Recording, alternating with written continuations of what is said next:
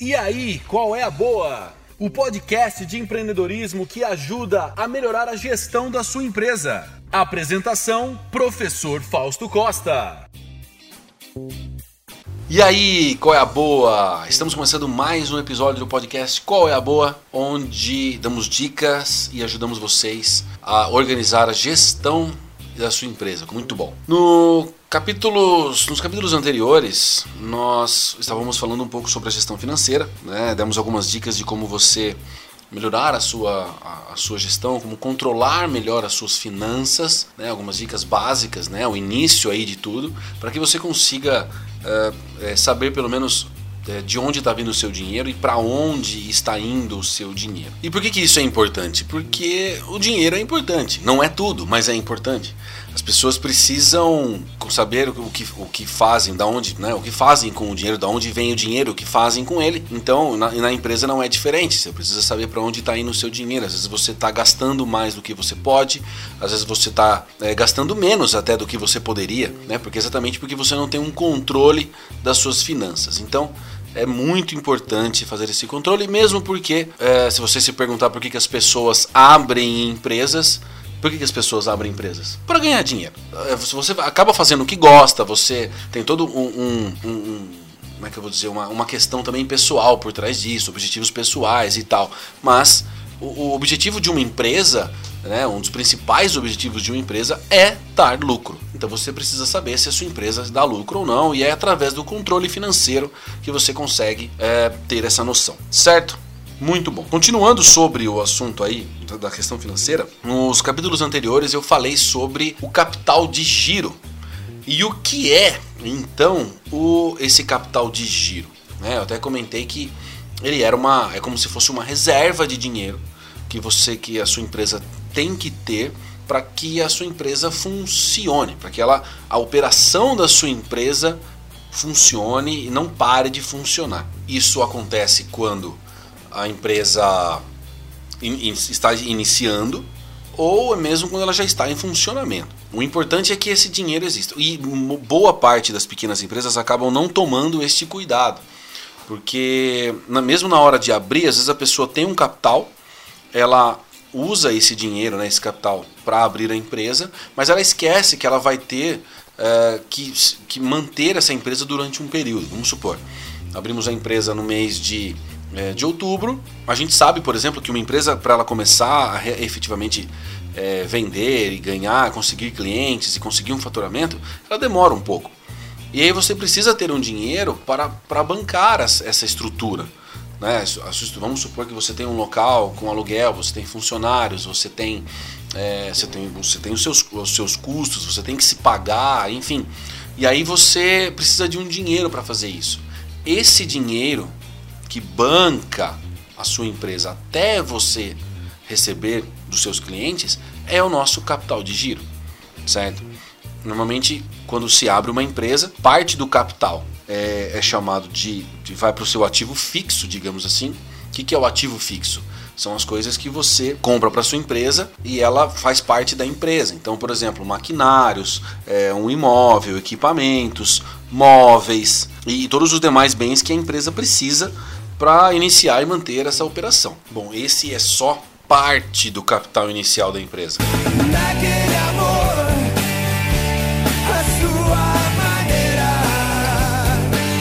Você vai precisar de mais um capital, né, que vai fazer parte do capital todo, na verdade, né? O capital inicial é dividido em dois.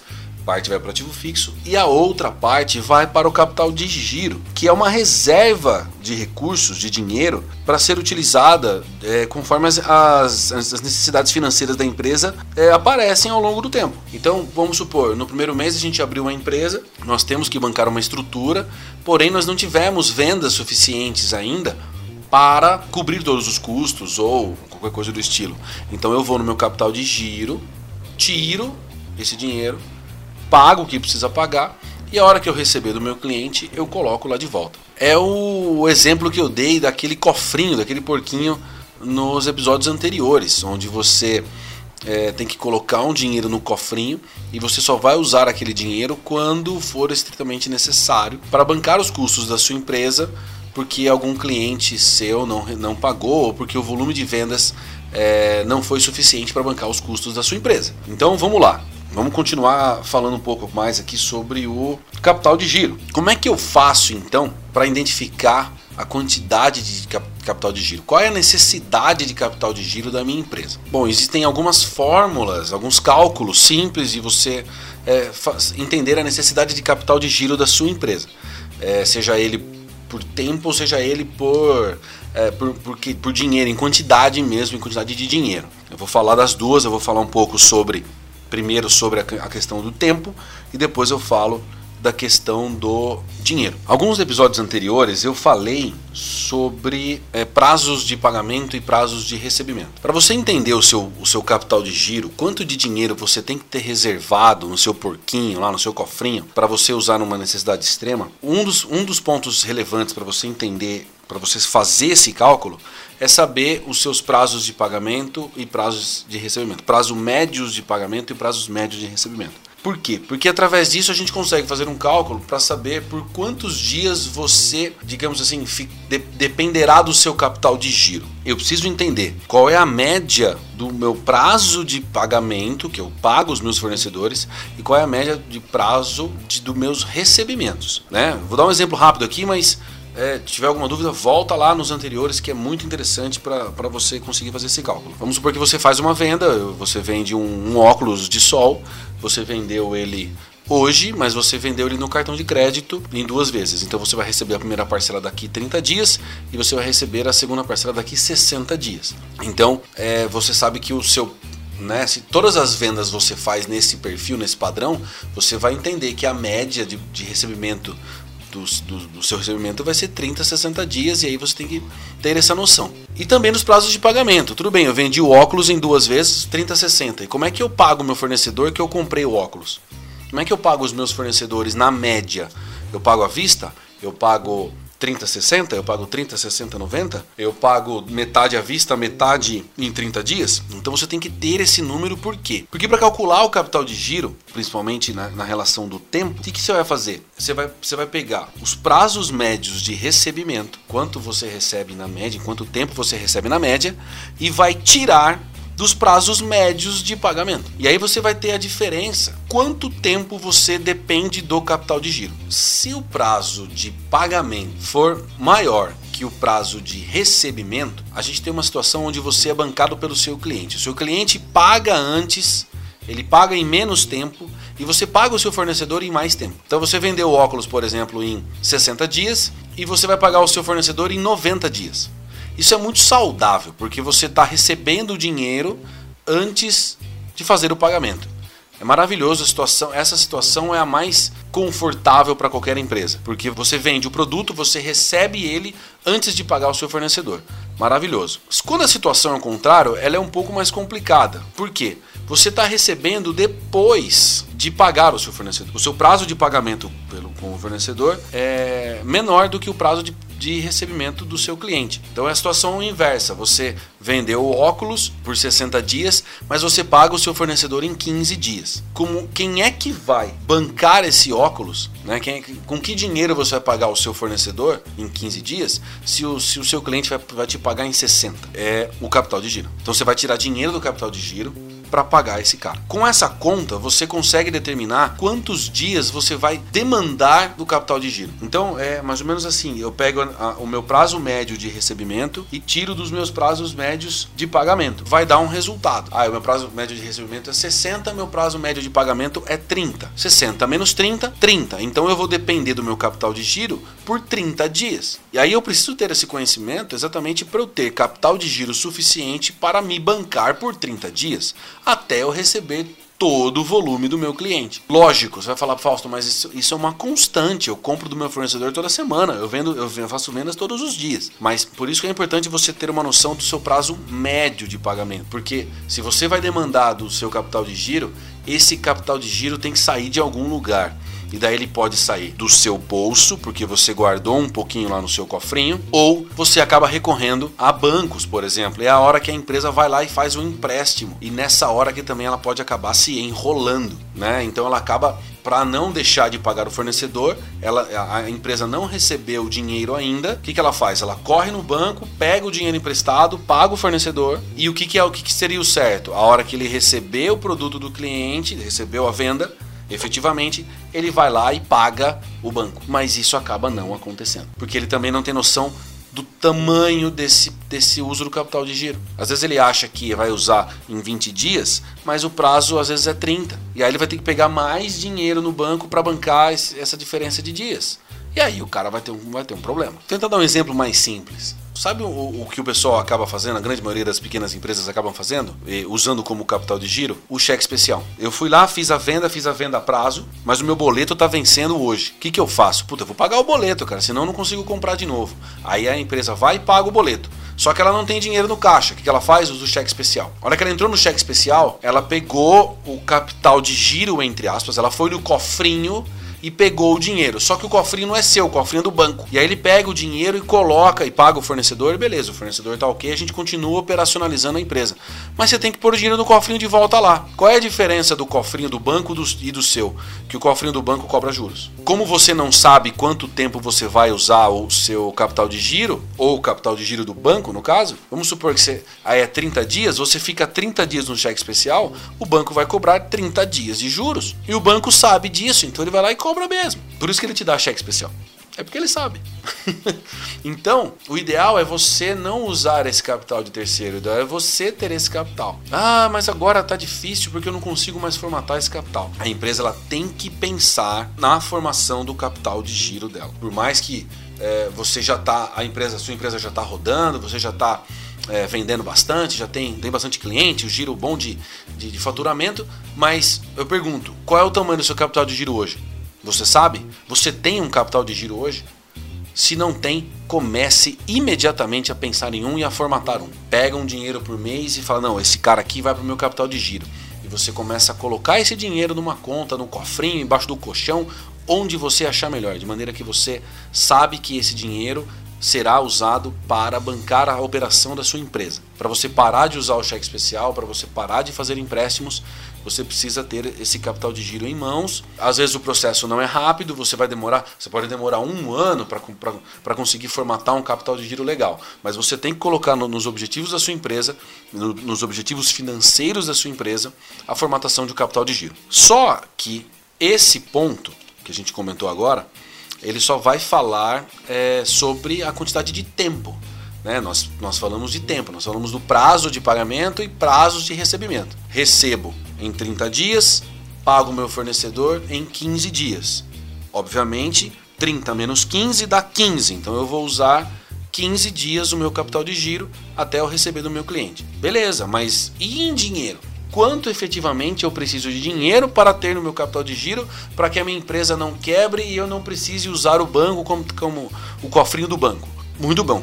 Tem um outro cálculo simples de fazer também para chegar nesse número. Como é que a gente faz o cálculo então? Nós vamos pegar o ativo circulante e vamos tirar do passivo circulante, né? Falei grego, né? É, não tem problema. Eu vou explicar.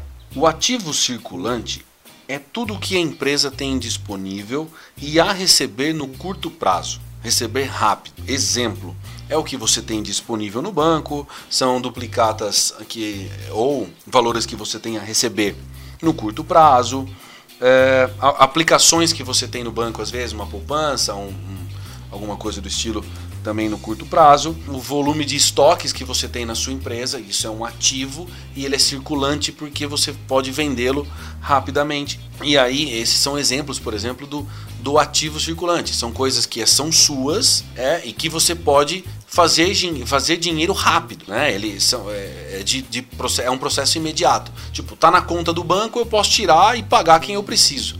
Né? Isso é, é um ativo circulante eu tenho estoque, eu posso vender o meu estoque, fazer dinheiro e pagar uh, quem eu preciso. Isso é ativo circulante. E do outro lado temos o passivo circulante, que é quem? O passivo circulante são as obrigações que você tem que fazer. que, ou seja, é o que você tem que pagar. Ativo é o que você tem e o que você tem a receber. Passivo é o que você tem que pagar. E a palavra circulante é exatamente para dizer que é de circulação, né? Que é de curto prazo, que é para movimentar, né? Por isso que chama ativo e passivo circulante, porque é do curto prazo. E obviamente o capital de giro é um dinheiro para você usar no curto prazo, não no longo prazo. Quais os exemplos então de passivo circulante? Fornecedores a pagar, empréstimos a pagar, eh, impostos a pagar, salários a pagar. Tem que pagar meu funcionário, independente ele trabalhou ou não, se eu, se eu vendi ou não, eu preciso, né, se eu recebi do meu cliente ou não, eu tenho que pagar meu funcionário. São exemplos de passivo circulante. Você tem que pagar o seu funcionário dentro de 30 dias. Todo, a cada mês você vai pagar ele, então não tem jeito. Você tem que pagar os seus fornecedores em curto prazo. Você tem empréstimos, todo mês você paga empréstimos. Então, é, você precisa visualizar qual é o tamanho do seu ativo, o que você tem e o que você tem para receber no curto prazo, vamos colocar aí, coloca aí em 30 dias e, ou 60, dependendo do, do, do seu caso, e o que nós temos para pagar também no curto prazo, os empréstimos, fornecedores, enfim. Por que, que, é importante isso? Porque daí você vai saber qual é a, a, qual é a necessidade de capital de giro líquido da sua empresa. Quanto de dinheiro você precisa ter no seu capital de giro para bancar a sua empresa. Como é que você faz isso? Você vai somar todo o seu ativo circulante e vai tirar do seu, do seu passivo circulante. Então, seu ativo circulante, por exemplo, é de 80 mil reais você vai e tira do seu passivo circulante. E assim você vai obter a quantidade do, do tamanho financeiro do seu capital de giro. Você pega tudo que você tem, que você tem a receber, mais estoques e tal, e tira tudo que você tem que pagar e tudo mais. O que sobrar, né, isso no curto prazo, vai ser o seu capital de giro. Aí você pode olhar para mim e falar assim, Fausto, mas não sobrou, deu negativo. Se deu negativo, significa que sua empresa tem um déficit no capital de giro. E aí é a hora que você acaba recorrendo a capital de terceiros. Então, o que, que é importante? Você, o melhor cenário é você ter esse número positivo, né? Você saber, por exemplo, olha, eu tenho um capital de giro de 20 mil reais, por exemplo, de né, 10 mil reais, 5 mil reais que seja. Mas pelo menos você tem um capital e esse capital é, é o seu capital de giro. Né? Ele, ele não é seu lucro, ele não é, é, um dinheiro que você pode pegar, ele é um capital de giro para que você tem que manter ele guardado para fazer a sua empresa girar. Ah, eu acho que eu tenho que aumentar esse capital de giro, então pega e aumenta. Algumas empresas, por exemplo, deixam um mês. Né? Quanto, qual é o meu custo fixo? Nós falamos lá atrás também né, das despesas fixas. Qual é o meu custo fixo? Ah, sei lá, 10 mil reais. Cara, eu vou deixar pelo menos um mês de capital de giro guardado para isso. Agora, se o número deu negativo, significa que você não está que você está sem capital de giro, né? E você acaba recorrendo a, a capital de terceiros, como bancos, por exemplo, financeiras, enfim, para conseguir bancar o seu negócio durante este período. E aí isso não é interessante. Então é importante que você vá formatando, né, colocando um dinheiro em algum lugar, num cofre, separando uma grana mensalmente, semanalmente que seja, para você conseguir formatar esse capital de giro e conseguir fazer com que essa grana fique disponível para você a hora que você precisar, sem você precisar ir a bancos e afins, tá? Bom, e por que é importante então entender o tamanho do capital de giro, entender a, importância do capital de giro? Porque por mais que a empresa tenha boas margens de lucro, ela seja uma empresa lucrativa, ela dê dinheiro, é, o capital de giro é quem mantém a saúde financeira da empresa no fluxo de caixa. Fluxo de caixa nós falamos no episódio anterior. Se tiver alguma dúvida, é só retornar lá para dar uma lembrada. É, o, fluxo de caixa é importante porque é ele que mostra a saúde financeira da empresa no curto prazo. E o capital de giro ele ajuda exatamente nisso. O, o, fluxo de caixa ele demonstra também quanto você tem de saldo para você ir bancando as suas contas ao longo do né, de, diariamente.